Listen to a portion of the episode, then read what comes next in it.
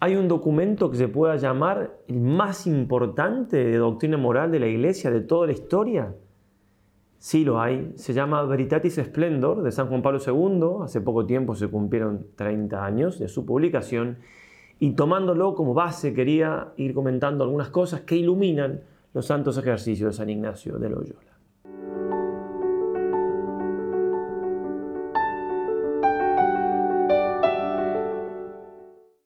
Comencemos como siempre, queridos hermanos, invocando a nuestra Madre del Cielo, en el nombre del Padre, del Hijo y del Espíritu Santo. Amén. Dios te salve María, llena eres de gracia, el Señor es contigo. Bendita tú eres entre todas las mujeres y bendito es el fruto de tu vientre Jesús. Santa María, Madre de Dios, ruega por nosotros pecadores, ahora y en la hora de nuestra muerte. Amén. San Ignacio de Loyola, ruega por nosotros. San Juan Pablo II, ruega por nosotros.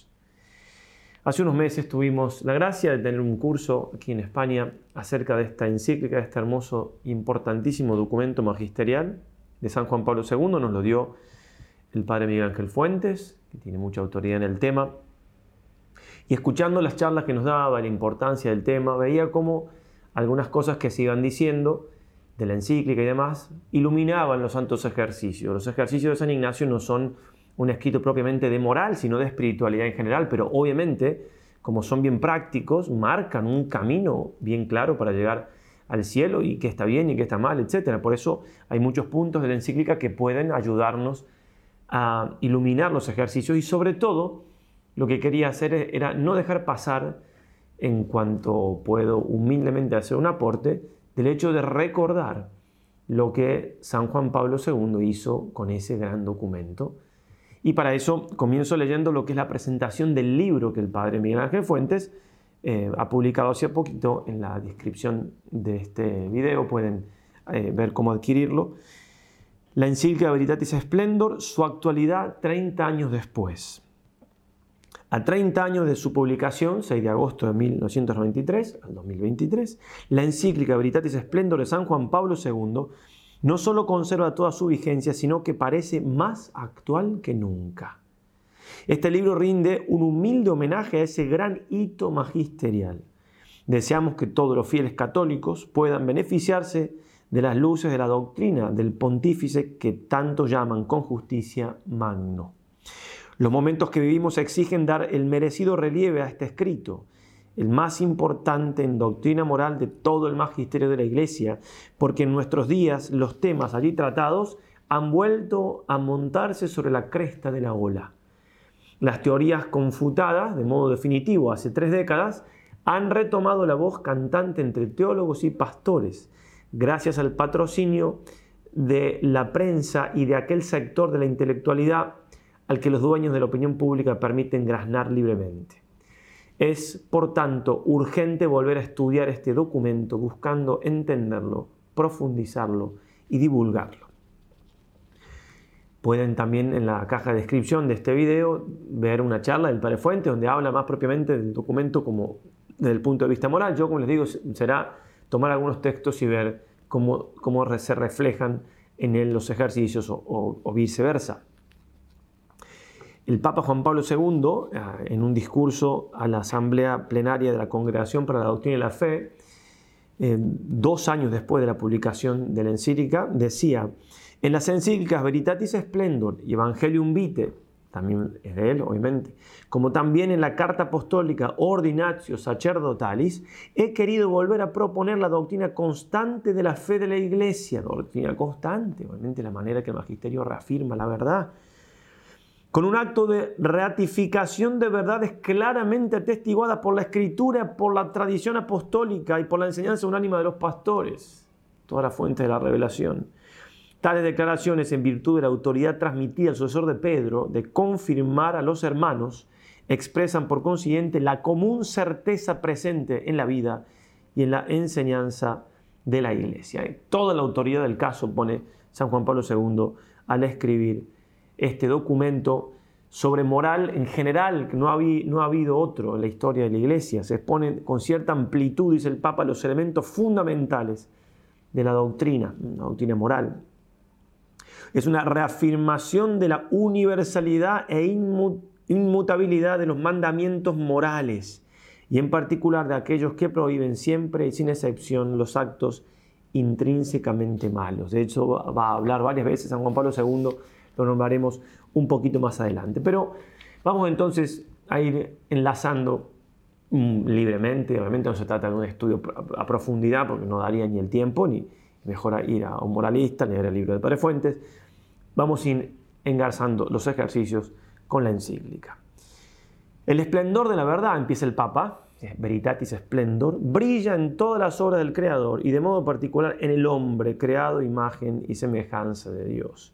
Pues la verdad ilumina la inteligencia y modela la libertad del hombre, informat, dice en latín, le da forma a la libertad, que de esta manera es ayudado a conocer y amar al Señor. Por esto el salmista exclama, alza sobre nosotros la luz de tu rostro, Señor.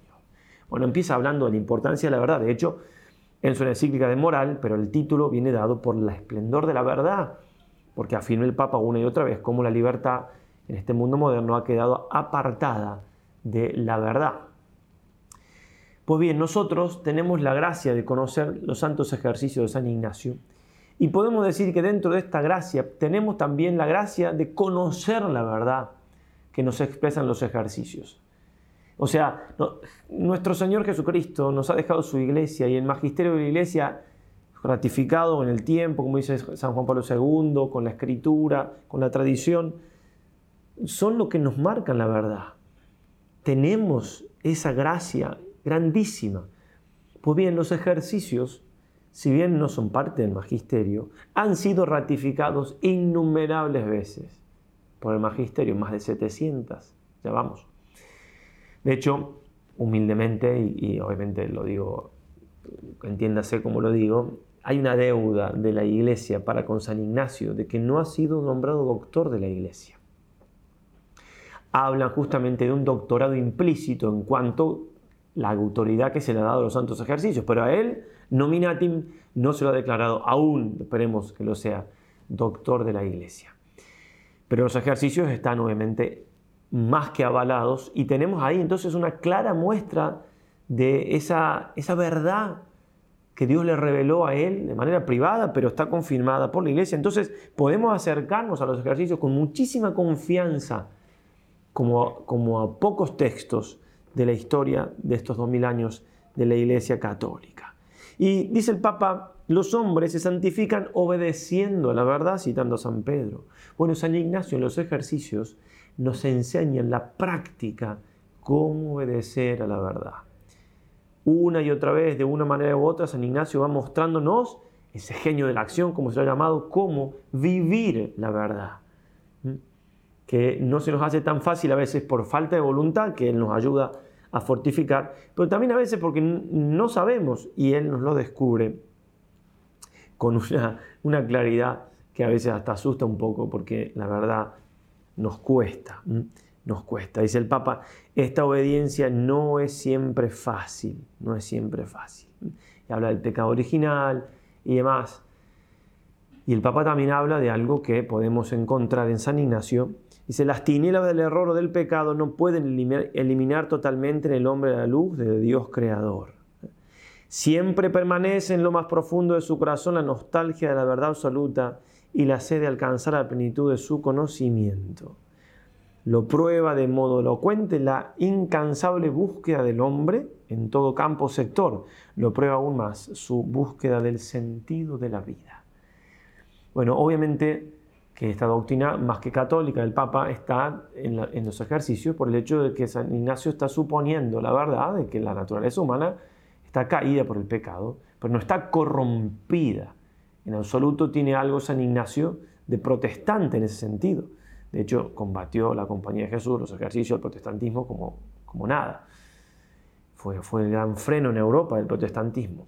Hay entonces una gran esperanza en el hombre, en su capacidad para conocer la verdad y, movido por la gracia, para llegar a ella, unirse a Dios, salvarse, hacerse santo. La encíclica va a decir eh, Ratzinger, siendo todavía cardenal, consta de tres partes. La primera va en esta pregunta importantísima, que también va a decir el cardenal Ratzinger, de que esta pregunta del joven rico, que ahora leemos, constituye el hilo conductor de toda la encíclica. Así se le acerca un joven a Jesús, Mateo 19, 16, y le pregunta, Maestro, ¿qué he de hacer de bueno para heredar la vida eterna? Una pregunta, dice el Papa, esencial e inevitable para la vida de todo hombre, Papa Juan Pablo II en esta encíclica, pues se refiere al bien moral que hay que practicar y a la vida eterna. En el joven que el Evangelio de Mateo no nombra, podemos reconocer a todo hombre que consciente o, no se acerca a Cristo Redentor del hombre y le formula la pregunta moral. Bien, nosotros también podemos decir que al acercarnos a los santos ejercicios, ya sea de manera explícita o no, estamos haciéndonos esa pregunta, estamos haciéndole al Señor esa pregunta. ¿Qué puedo hacer, Señor, para alcanzar la vida eterna? Maestro bueno. Es lo que uno busca en los ejercicios. ¿eh? Busca a Jesús, busca a Dios, busca la vida eterna, busca la felicidad, busca el sentido de la vida aunque a veces, repito, no sea tan evidente, aunque a veces no lo tengamos tan claro. Y los ejercicios comienzan diciéndonos esto, con el principio y fundamento. El hombre es creado para alabar, hacer reverencia y servir a Dios nuestro Señor y mediante esto salvar su alma. Ahí está la respuesta al sentido de la vida. Ahí está la respuesta que nos marca el, rumbo que de hacer para dar la vida eterna. Alabar, hacer reverencia y servir a Dios nuestro Señor. Pero esa pregunta, esa respuesta que nos da San Ignacio, que le da Jesús al joven rico, implica tener la claridad de que solamente la puede dar Dios. Y es lo que hace nuestro Señor con el joven rico. Jesús dice, ¿por qué me preguntas acerca de lo bueno? Le dice al joven rico. Uno solo es el bueno. En las versiones de los evangelistas Marcos y Lucas y el Papa, la pregunta es formulada así, ¿por qué me llamas bueno? Nadie es bueno sino solo Dios. Antes de responder a la pregunta, Jesús quiere que el joven se aclare a sí mismo el motivo por que lo interpela. Hago paréntesis, a veces leo rápido. En la caja de descripción, o si llegan a ver esto en la página web, está el texto debajo, el PDF. El maestro bueno indica a su interlocutor y a todos nosotros que la respuesta a la pregunta ¿qué he de hacer de bueno para conseguir la vida eterna? no puede encontrarse dirigiendo la mente y el corazón, sino al único que es bueno, a Dios. Nadie es bueno sino solo Dios. Y dice el Papa categóricamente, solo Dios puede responder a la pregunta sobre el bien, porque Él es el bien. En efecto, interrogarse sobre el bien significa, en último término, dirigirse a Dios. Hoy en día, en este mundo ateo y postcristiano en el que estamos, se busca la respuesta de eso en cualquier cosa. Y cualquiera se, crea, se cree con la autoridad de decir que está bien y que está mal, porque es que vive un relativismo absoluto. Y es, en definitiva, el Papa dice, una pregunta religiosa. Pregunta religiosa. La iglesia, y aquí podemos ver casi palabras textuales, algunas del principio fundamento, cree que el hombre tiene como fin último de su vida ser alabanza de la gloria de Dios, haciendo así que cada una de sus acciones refleje su esplendor. Y acá muestra el Papa cómo descubrir la grandeza de Dios nos ayuda también a descubrir nuestra grandeza y veremos cómo se da también en los ejercicios. Conócete a ti misma, alma hermosa, tú eres la imagen de Dios, escribe San Ambrosio. Conócete a ti mismo, hombre, tú eres la gloria de Dios. Sin duda que descubrimos en los ejercicios cuál es nuestro camino para darle gloria a Dios, pero también cómo Dios nos glorifica en cuanto que nos regala, nos dona, nos da tanto, como terminamos los ejercicios con la contemplación para alcanzar amor. Bien, la, moral en todo esto, lo que está bien y lo que está mal, va marcando obviamente la encíclica, va marcando los ejercicios, va marcando también la vida del hombre. El interlocutor de Jesús intuye que hay una conexión entre el bien moral y el pleno cumplimiento del propio destino. ¿eh? Para cumplir mi destino tengo que tener en cuenta el bien y el mal. Si yo creo que me estoy planificando, pero estoy pecando, estoy lejos de Dios, estoy muy equivocado. No solo el mundo, sino también el hombre mismo ha sido confiado su propio cuidado y responsabilidad, dice el Papa, todo lo que implica la libertad. Ahora, esa libertad sin Dios deja el hombre, va a decir el Papa, oscurecido. Y lo cita el concilio. Primero dice, las cosas creadas no dependen de Dios y que el hombre puede utilizarlas sin hacer referencia al Creador. Es el gran error moderno. Pues bien, sin el Creador la criatura se diluye. Además, por el olvido de Dios, la criatura misma queda oscurecida. Por eso es que San Ignacio nos marca en el principio de fundamento el fin clarito. Dios, pero nos pone ciertas reglas, ciertas normas para llegar a ese Dios, para vivir realmente libremente. Después hablará de los, de los mandamientos que también nosotros aquí, pero acuérdense, hemos sido creados para Dios, para alabarlo, reverenciarlo, servirlo. Todas las cosas, son creadas para el hombre, sigue diciendo, para que le ayuden a la consecución del fin para que es creado.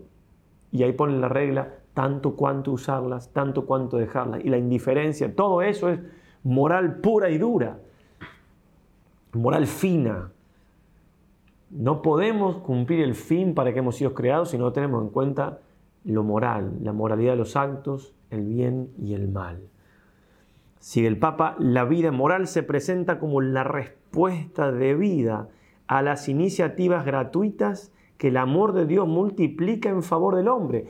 Dios nos crea, Dios nos ama, Dios nos da todo, pero pide una respuesta, para eso nos da la libertad.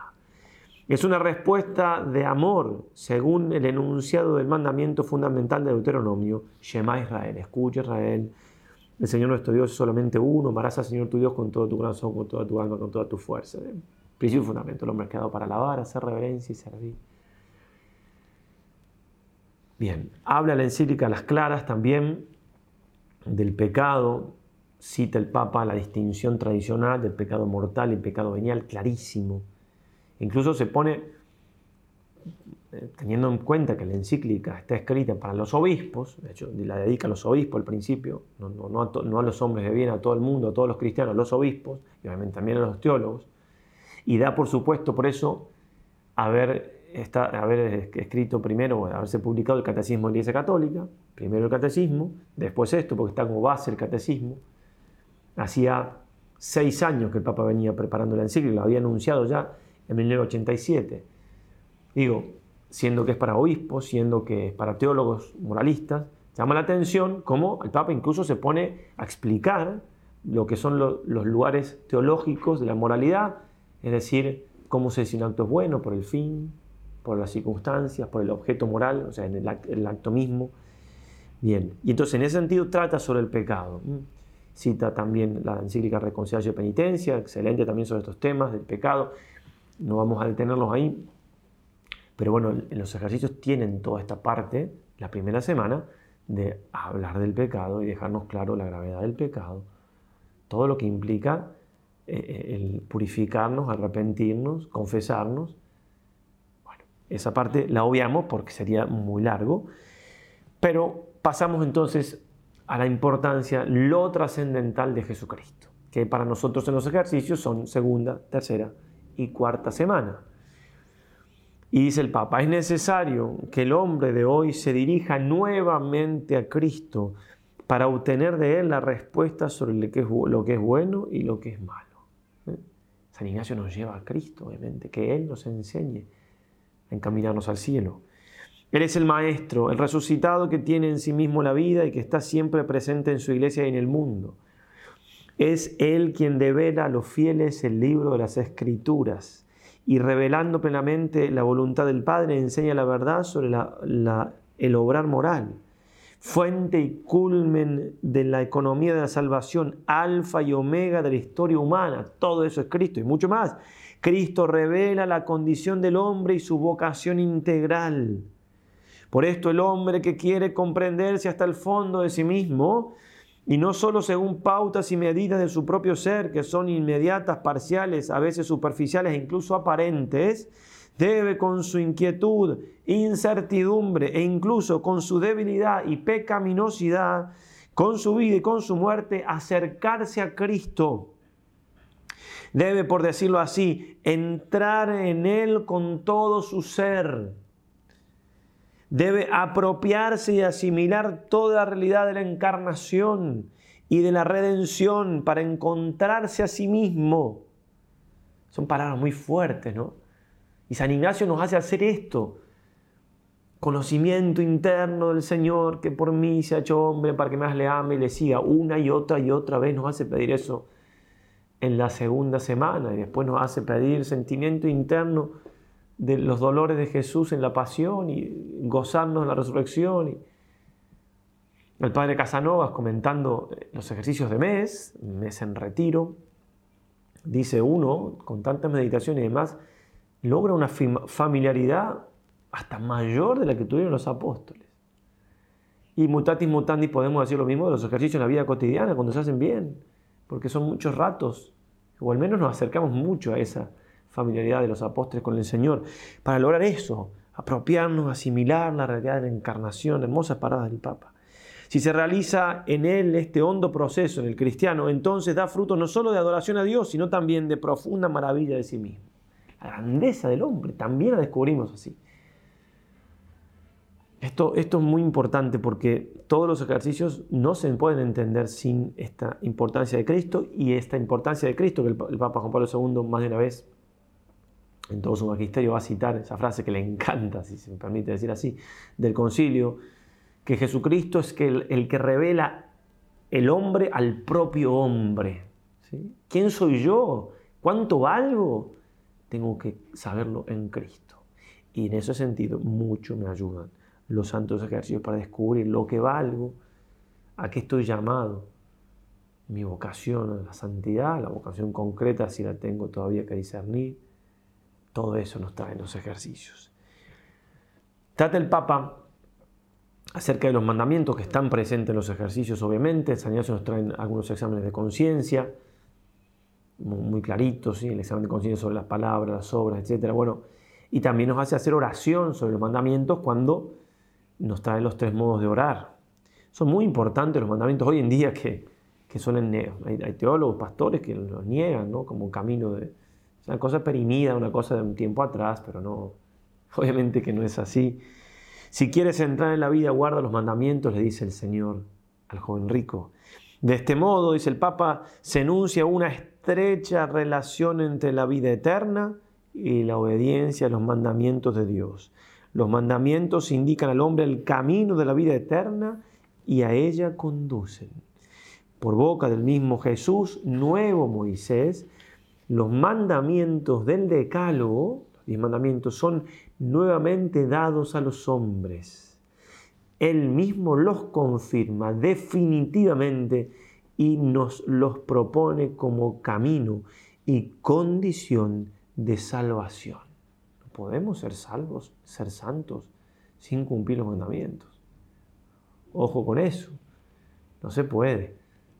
Por eso entonces San Ignacio está suponiendo, y digo, y lo, dice claramente además.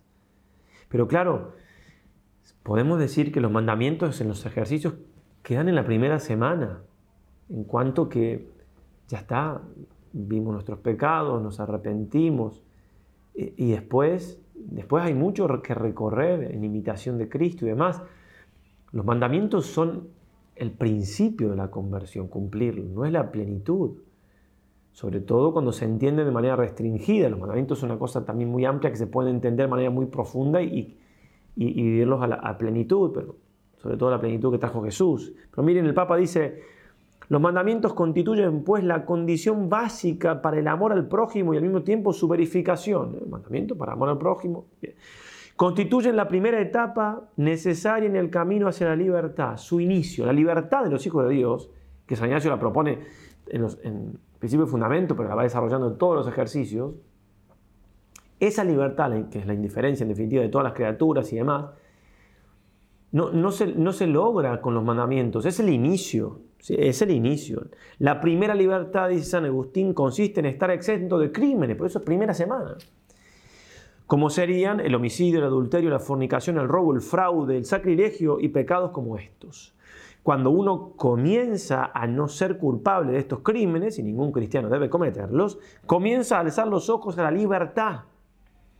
Pero esto no es más que el inicio de la libertad, no es la libertad perfecta. Por eso, tanto los ejercicios que nos enseñan a, elegir siempre lo que más, no, no, es lo que es pecado, simplemente no lo hago, no, no, siempre nos hacen ir a más, a más.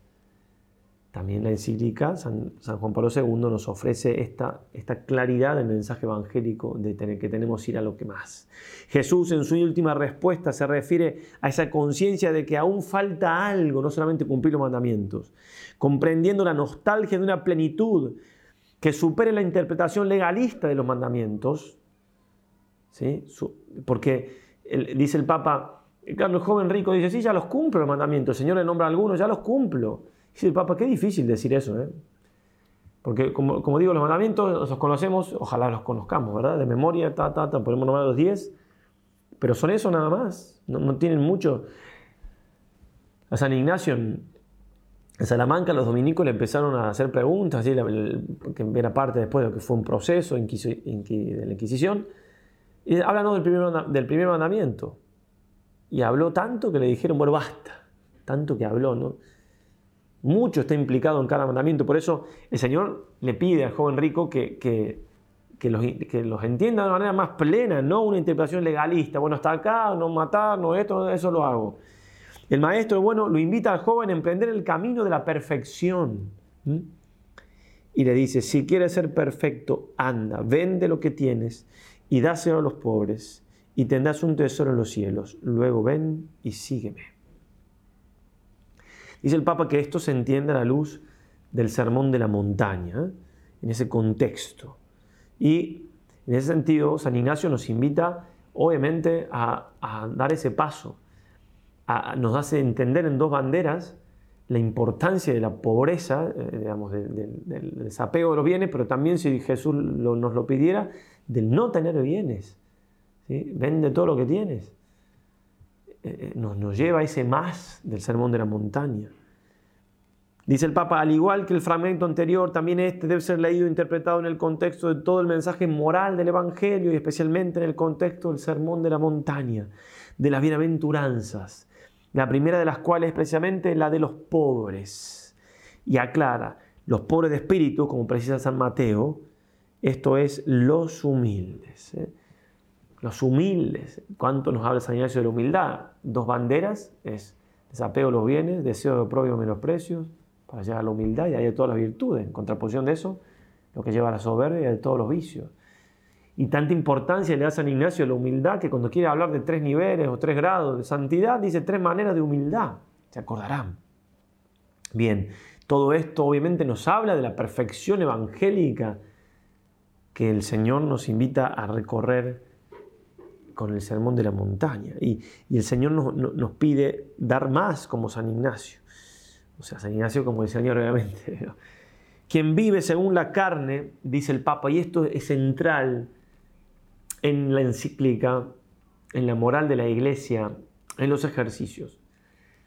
Los mandamientos no es un no puedo, no puedo, no puedo. Si lo entendemos así es porque estamos viviendo todavía según la carne, los estamos entendiendo de manera legalista.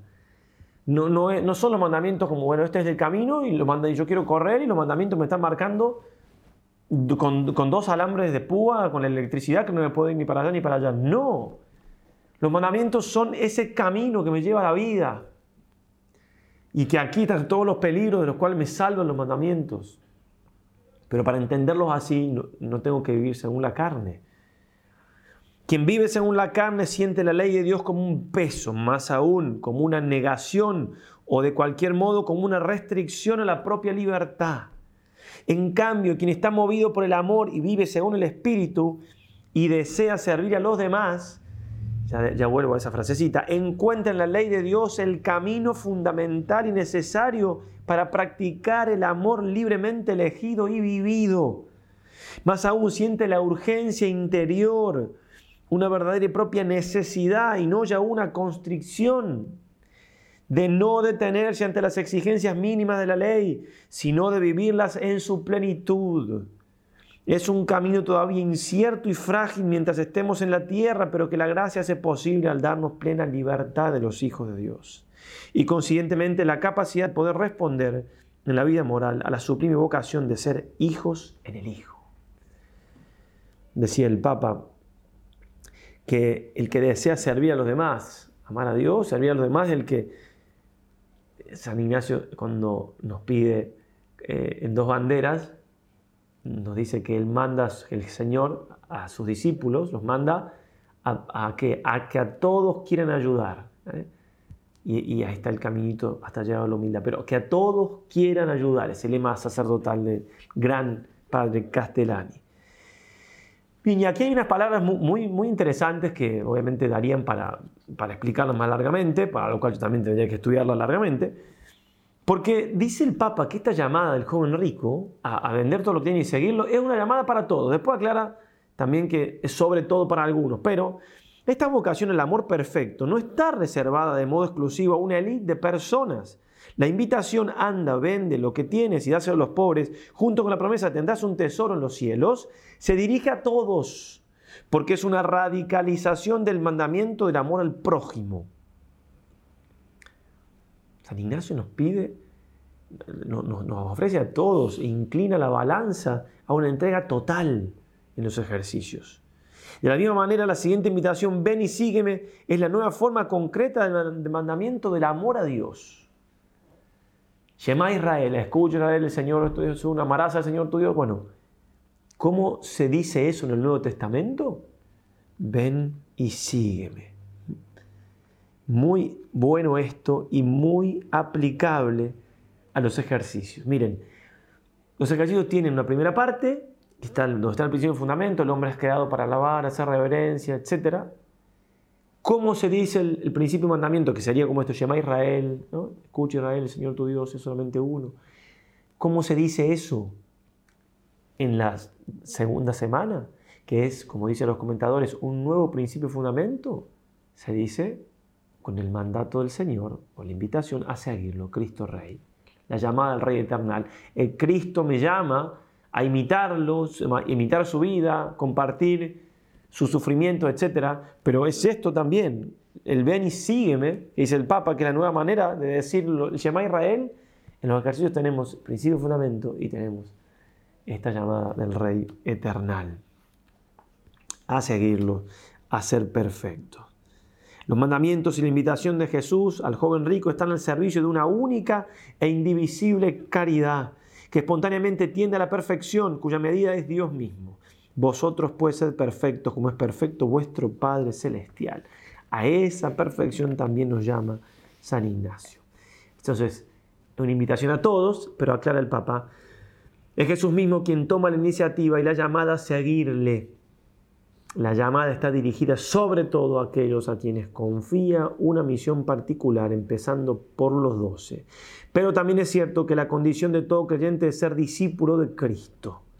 Por esto seguir a Cristo es el fundamento esencial y original de la moral cristiana. Seguir a Cristo.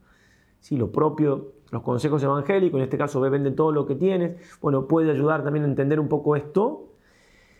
Dice Santo Tomás que los consejos evangélicos, pobreza, castidad de obediencia, que los que vivimos los religiosos, los consagrados, sacerdotes, bien, son una invitación, son consejos, pero los mandamientos son para todos. Ahora, todos que están llamados a vivir los mandamientos, estamos llamados, debemos estar dispuestos a vivir los consejos si Dios así lo pide en algún momento.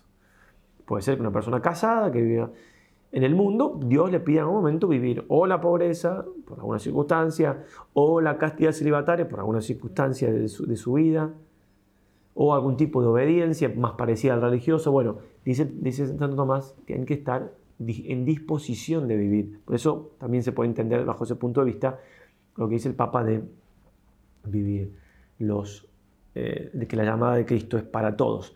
Y digo, si uno hace los ejercicios de conciencia, hay una llamada fuerte a vivir los consejos, aunque no sea mi vocación, después no se concretice, pero está y se entiende más profundamente, etcétera. Seguimos con Jesucristo nuestro Señor. No se trata aquí solamente de escuchar una enseñanza y de cumplir un mandamiento, sino de algo mucho más radical, adherirse a la persona misma de Jesús, compartir su vida y su destino. Parece que estamos leyendo la llamada de Cristo Rey. Participar de su obediencia libre y amorosa a la voluntad del Padre.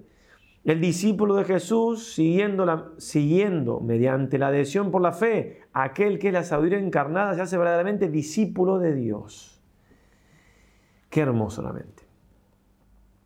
Y el modo de actuar de Jesús y sus palabras, sus acciones y sus preceptos constituyen la regla moral de la vida cristiana. Es la regla, por eso San Ignacio nos hace mirarlo al Señor, contemplarlo, meterlo en la historia, en el misterio. Incluso cuando, cuando nos hace contemplar la última cena, dice el Señor cómo mira, cómo, cómo habla, cómo imitarlo en todo, como de hecho dicen que San Ignacio lo vivía así, vivía en la imitación hasta material del Señor. En efecto, estas acciones suyas del Señor y de modo particular el acto supremo de su pasión y muerte en la cruz son la revelación viva de su amor al Padre y al hombre. Este es el amor que Jesús pide que imiten cuantos le siguen. Es el mandamiento nuevo. Bien. El Señor, el mandamiento nuevo, nos dice que nos amemos como Él nos ha amado. Para saber cómo es ese cómo, más la redundancia, hay que contemplarlo, hay que estar con Él, hay que vivir ese ven y lo verás, lo que le dijo el Señor a los primeros discípulos, o es o, ese que le dice Felipe a Natanael, ven y lo veréis. ¿eh? Bien, tenemos que estar con Jesús, verlo a Jesús desde la contemplación, desde la oración. Y en esto, de esta llamada de Jesús a la perfección, este imitarlo, parecería por momentos que se nos hace muy difícil. Y el papá va a decir, la conclusión del coloquio de Jesús con el joven rico es amarga. Al oír estas palabras, el joven rico se marchó entristecido porque tenía muchos bienes. No solo el hombre rico, también los apóstoles le dicen al Señor después de un diálogo, inmediatamente después. Entonces, ¿quién se podrá salvar? Al oír esto, los discípulos lo dijeron esto lleno de asombro. Pero el maestro pone ante los ojos el poder de Dios. Para los hombres eso es imposible, mas para Dios todo es posible. En este sentido, entonces, tenemos que tener una convicción de que para cumplir los mandamientos necesitamos la gracia de Dios que nos la da. En los ejercicios hay una gracia especial.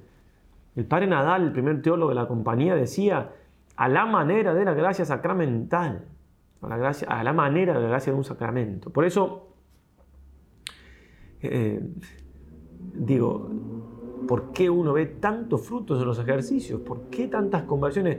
Es cierto que lo que San Ignacio enseña, iluminado por el Espíritu Santo, es perfecto y ayuda muchísimo, pero hay una gracia, una gracia propia de quien hace ejercicios.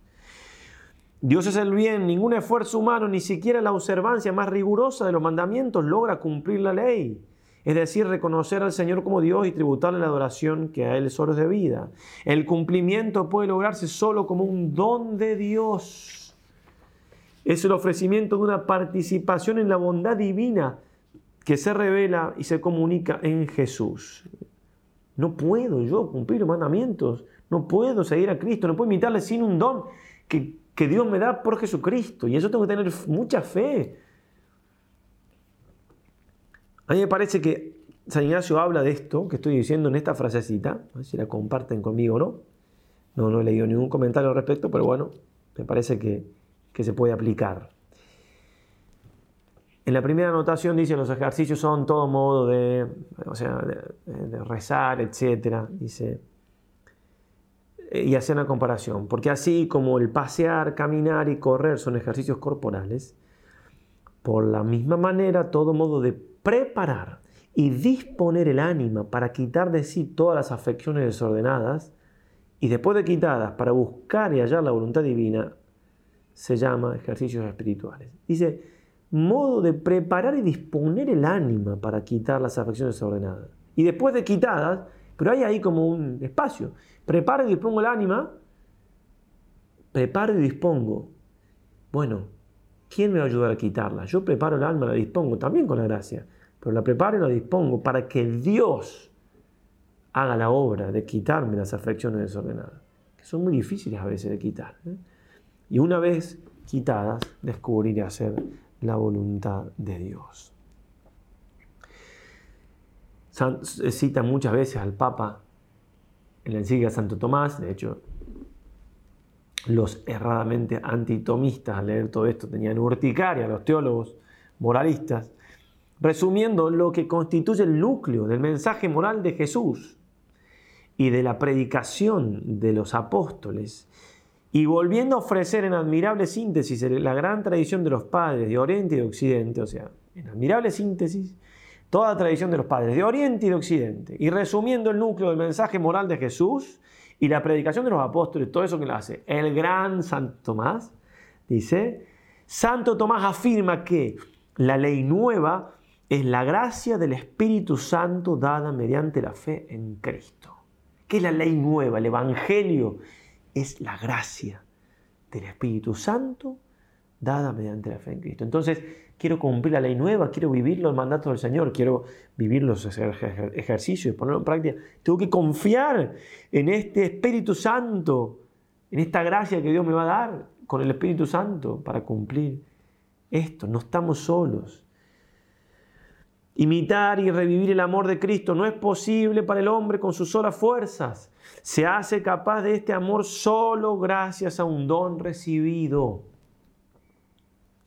El amor y la vida, según el Evangelio, no pueden proponerse ante todo bajo categorías de precepto, porque lo que exigen supera las fuerzas del hombre. El Evangelio no son sobre todo preceptos. De hecho, uno dice, ¿cómo esta persona que vive en el mundo, que va a vivir lo que nos pide Jesús? La pureza ante el pensamiento. Es que no es eso el Evangelio sobre todo. Pero el Evangelio es la gracia de poder vivir eso. Es el Espíritu Santo que nos da esa gracia. Solo son posibles eh, las exigencias morales del Evangelio, etc., como un fruto de un, como fruto de un don de Dios que sana, cura y transforma el corazón del hombre por medio de su gracia. Porque la ley fue dada por Moisés y la gracia y la verdad nos han venido por Jesucristo. Juan 1, 17. Por eso la promesa de la vida eterna está vinculada al don de la gracia y el don del Espíritu que hemos recibido es prenda de nuestra herencia. Habla el Papa también algunas veces de la importancia del discernimiento. Y él, justamente da la encíclica, la escribe para ayudar al hombre de hoy a discernir lo que está bien de lo que está mal. Al dirigirme con esta encíclica a vosotros, hermanos, en el episcopado, deseo enunciar los principios necesarios para el discernimiento de lo que es contrario a la doctrina sana. O sea, esto no es de Dios, disierno. Esto es contrario a la doctrina sana. Recordando aquellos elementos de la enseñanza moral de la iglesia que hoy parecen particularmente expuestos al error, a la ambigüedad o al olvido. Error, ambigüedad y olvido. Qué actuales estas palabras. Bien. Y esto, que como digo varias veces, habla el Papa del discernimiento, dice en otro lugar, Precisamente sobre los interrogantes que caracterizan hoy la discusión moral y en torno a los cuales se han desarrollado nuevas tendencias y teorías, el magisterio, en fidelidad a Jesucristo y en continuidad con la tradición de la Iglesia, siente más urgente el deber de ofrecer el propio discernimiento y enseñanza para ayudar al hombre en su camino hacia la verdad, verdadera libertad. Es, el magisterio, es el Papa que Jesucristo, la tradición de la iglesia, puede dar el discernimiento. Para eso el Señor le pidió que nos confirme en la fe. Bien, mucho cuidado con la palabra discernimiento hoy en día, porque en esta nueva moral, como se ha dado a llamar desde los tiempos de, la encíclica y sigue, con este nuevo, ahora se habla incluso de un nuevo paradigma moral, donde no se tiene en cuenta la revelación como fuente de la moralidad, como, como quien me puede iluminar, se usa discernimiento, se usa discernimiento para lo contrario a lo que dice el Papa aquí. Se postulan los enunciados, bueno, sí, hay que hacer esto, no hay que fornicar, no hay que robar, no hay que... Pero Se hace por medio del discernimiento. No tengo más brazos para... ¿Qué se hace? Se dice, este principio aquí y ahora no solamente no se puede cumplir, sino que en algunos casos dicen que hay que obrar al revés. O sea, esto que en principio es pecado, porque lo dice esta ley, no sé, para poner un ejemplo, no estoy, no estoy haciendo una clase moral, pero para poner un ejemplo, no sé, las relaciones entre homosexuales, la vida activa sexual de los homosexuales, o, em, o no sé, la, intimidad entre parejas que no están que, que divorciadas vueltas a casar. Esto, que en, en, la ley sería como que no se puede hacer, bueno, por un discernimiento, teniendo en cuenta cosas circunstancias, esto, lo otro. No, no, sí, hay que hacerlo. hay que, eso me acuerdo, me llamó mucho la atención, este, como, como nos enseñaba el Padre Fuente de ese curso. Claro, es al revés, o sea, se me está proponiendo que haga lo que no hay que hacer. Así, así de dada vuelta están las cosas. Y ese error garrafal, en el fondo es demoníaco, es satánico. ¿Quién quiere que hagamos lo contrario que Dios quiere? ¿Qué le dijo la serpiente a Adán y Eva en el, paraíso? Mucho cuidado entonces hoy en día cuando se habla de la palabrita discernimiento. Mucho cuidado, mucho cuidado.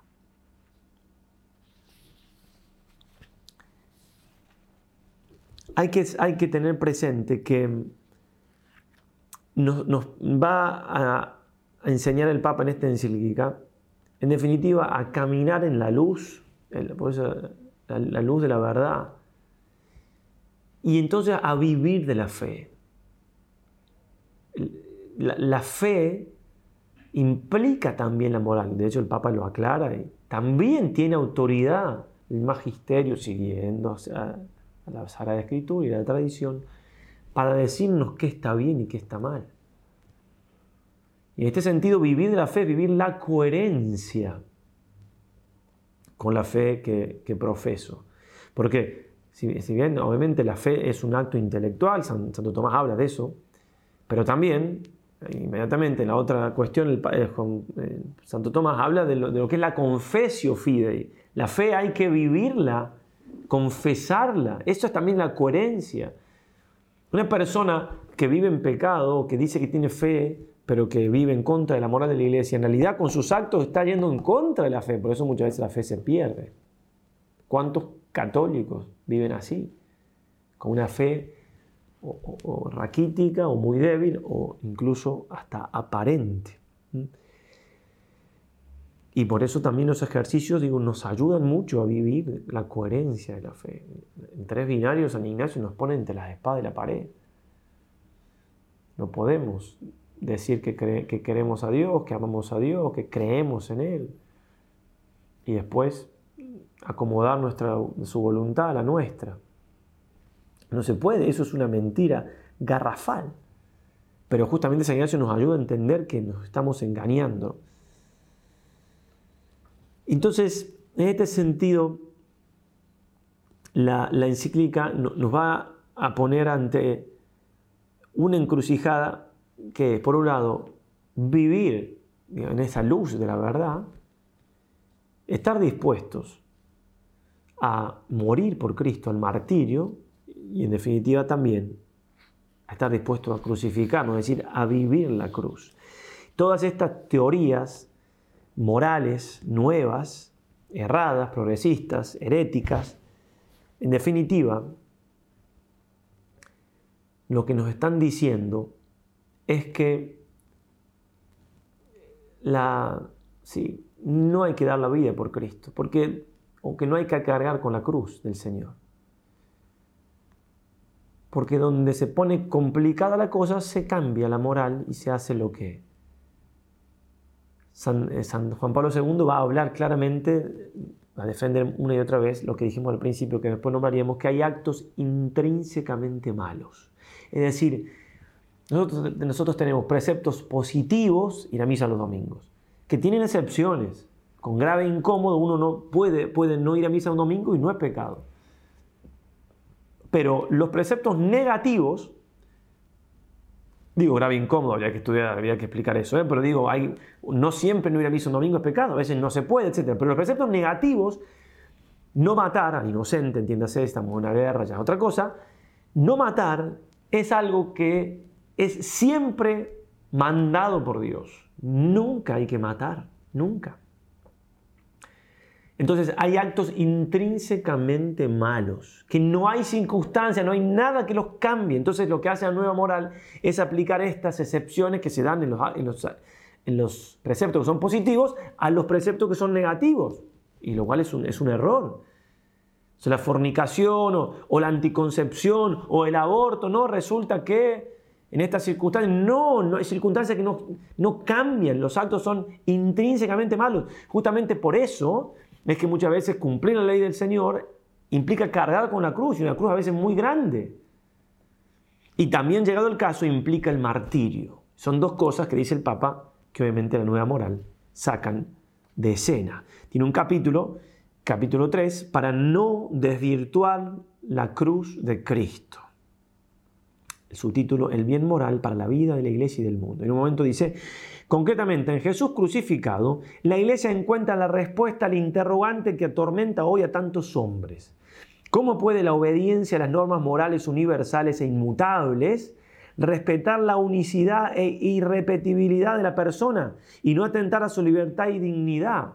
¿Cómo puede ser inmutable y a su vez decir, bueno, yo soy distinto a lo que... Sí, sí, son para todos.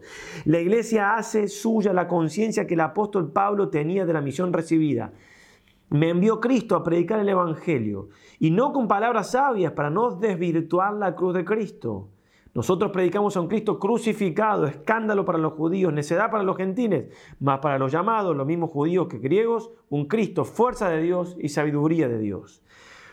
Cristo crucificado, así que el Papa revela el significado auténtico de la libertad. Lo vive plenamente en el don total de sí y llama a los discípulos a tomar parte en su misma libertad. Crucificarme con Cristo cuando cumplir los mandamientos me lo pide, es vivir la plena libertad.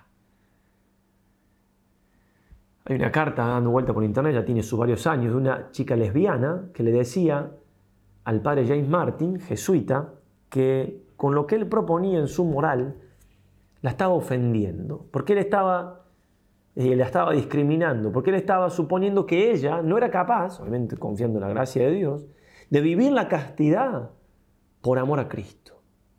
Y decía, yo soy capaz de vivirla con la gracia de Dios, porque Cristo lo vale, y usted me está diciendo que no.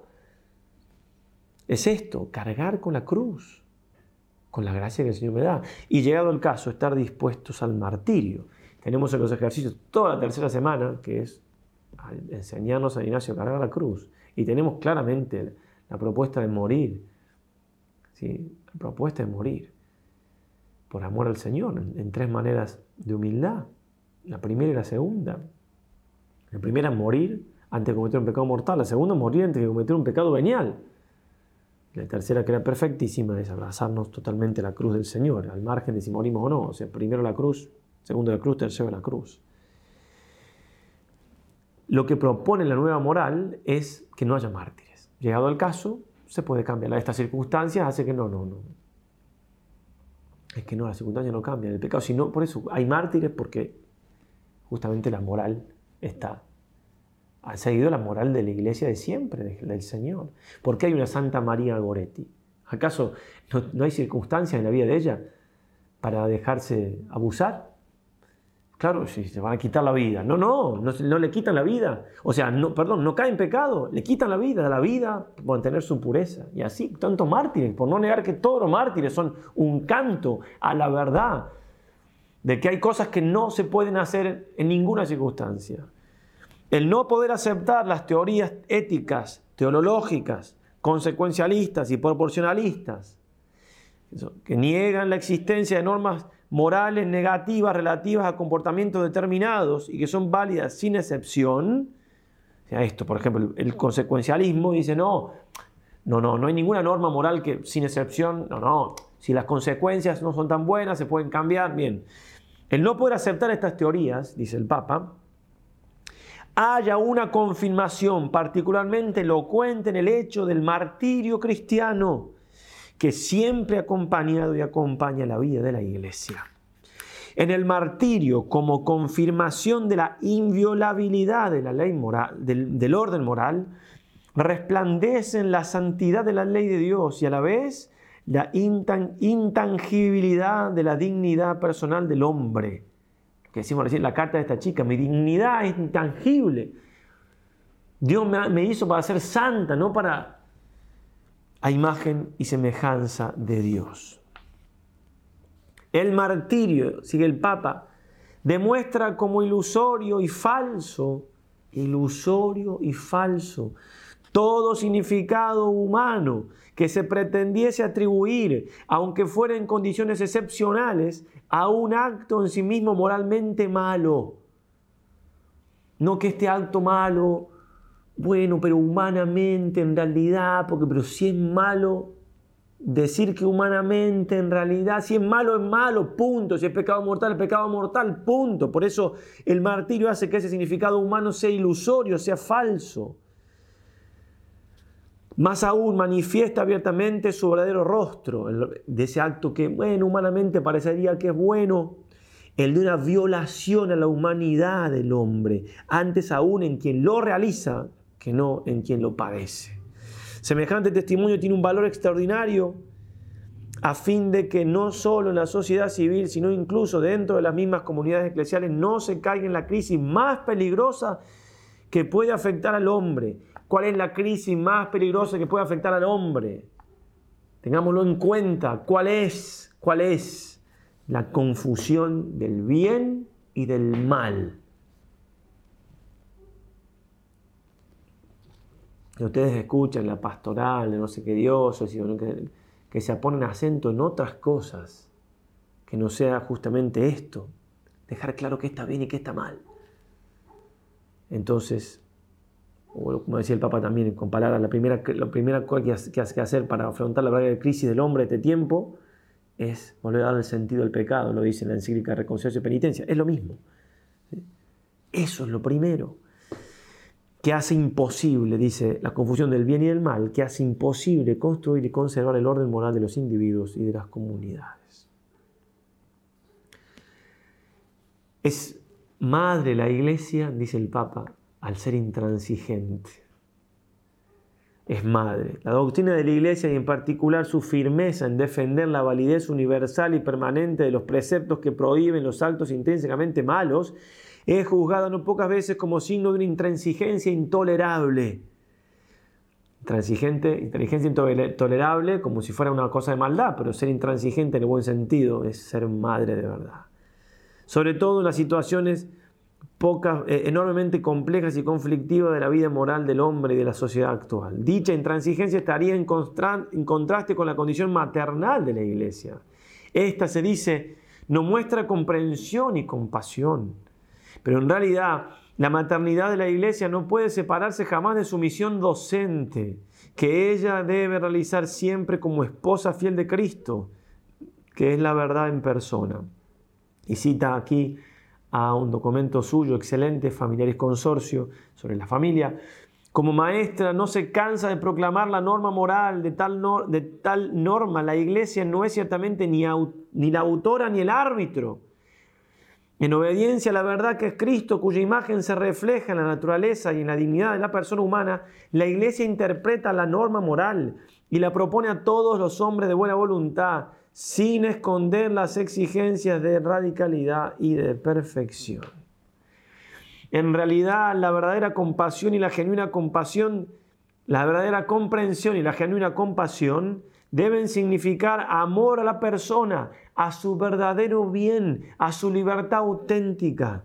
Y esto no se da ciertamente escondiendo, debilitando la verdad moral, sino proponiéndola con su propio, con su profundo significado de irradiación de la sabiduría eterna de Dios recibida por medio de Cristo y de servicio al hombre, al crecimiento de su libertad y a la búsqueda de su felicidad.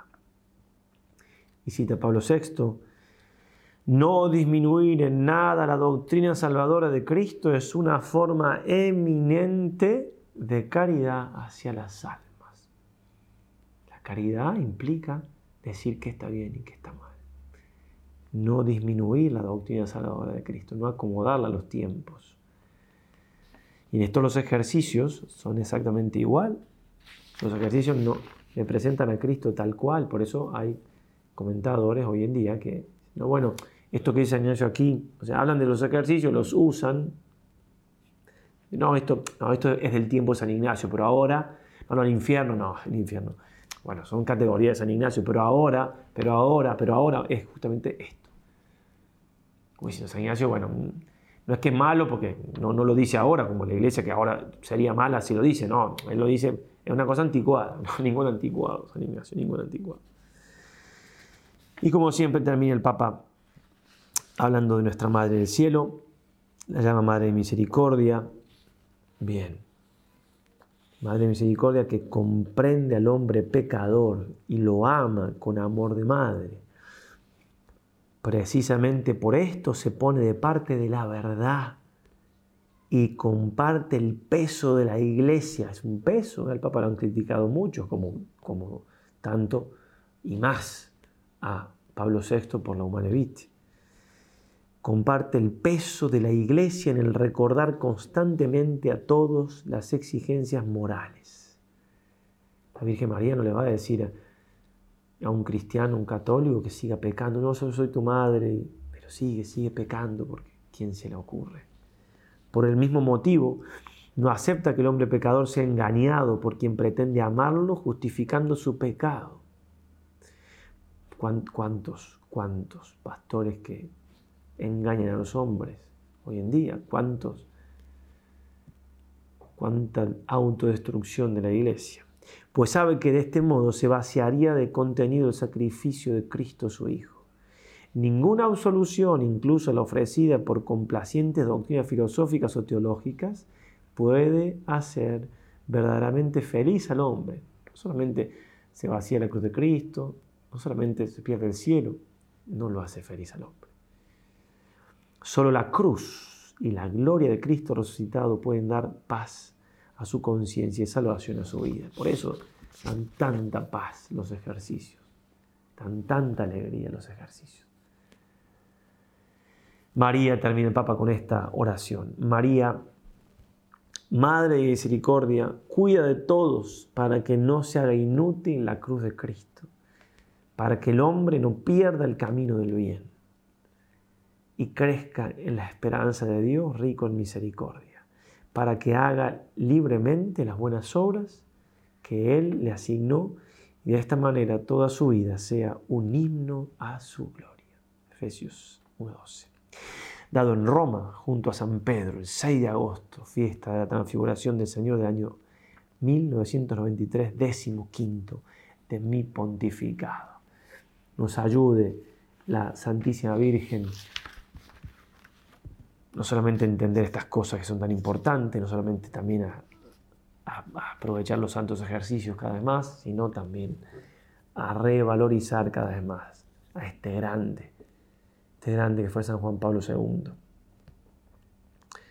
A veces me pregunto, ¿dónde están los santos ahora? Obviamente que los santos muchas veces se conocen después y ahora siempre la iglesia produce santos, ¿no? Pero tiempo atrás lo teníamos un Padre Pío, gente así muy conocida y que atraía, ¿no? Este, a lo mejor ahí yo no los conozco, ¿cierto? También puede ser, pero digo, una Madre Teresa. Y después pienso por ahí, claro, es que nos ha dado a San Juan Pablo II, un gigante, un gigante que tanto ha hecho, ha hecho caer al comunismo, ha Juan Pablo Magno nos ha, dado un santo magno. ¿eh? Cuánta enseñanza, cuánto nos queda por aprender de lo que hizo, de lo que enseñó, del magisterio de San Juan Pablo II. Cuánto, cuánto. La biblioteca que, del enseñamiento, pues está en italiano todavía, las enseñanzas de Santo Juan. Una, una cosa, no nos alcanza la vida para leer lo que él escribió. Aprovechémonos de este gran desierto. Tenemos un cariño especial, es el padre de nuestra familia religiosa pero es una cosa también a voces de la grandeza de este Papa. Hay por ahí cada cosa, cada mentira por internet, cada cosa que da, pena. Hace unos, meses salía, no sé, que el Papa salía de noche por, en Roma, o sea, cosas imposible, no solamente que va en contra de todo Juan Pablo II, sino que imposible de hacer. Cada loco, por favor, no le demos cabida y aprovechémonos de este grande, que en definitiva, para él y para este gran documento, quiso ser este, este humilde homenaje, humildísimo, de, de decir algunas palabras y que, repito, me parecía que podían iluminar los santos ejercicios de otro grande que fue San Ignacio. Ave María y adelante.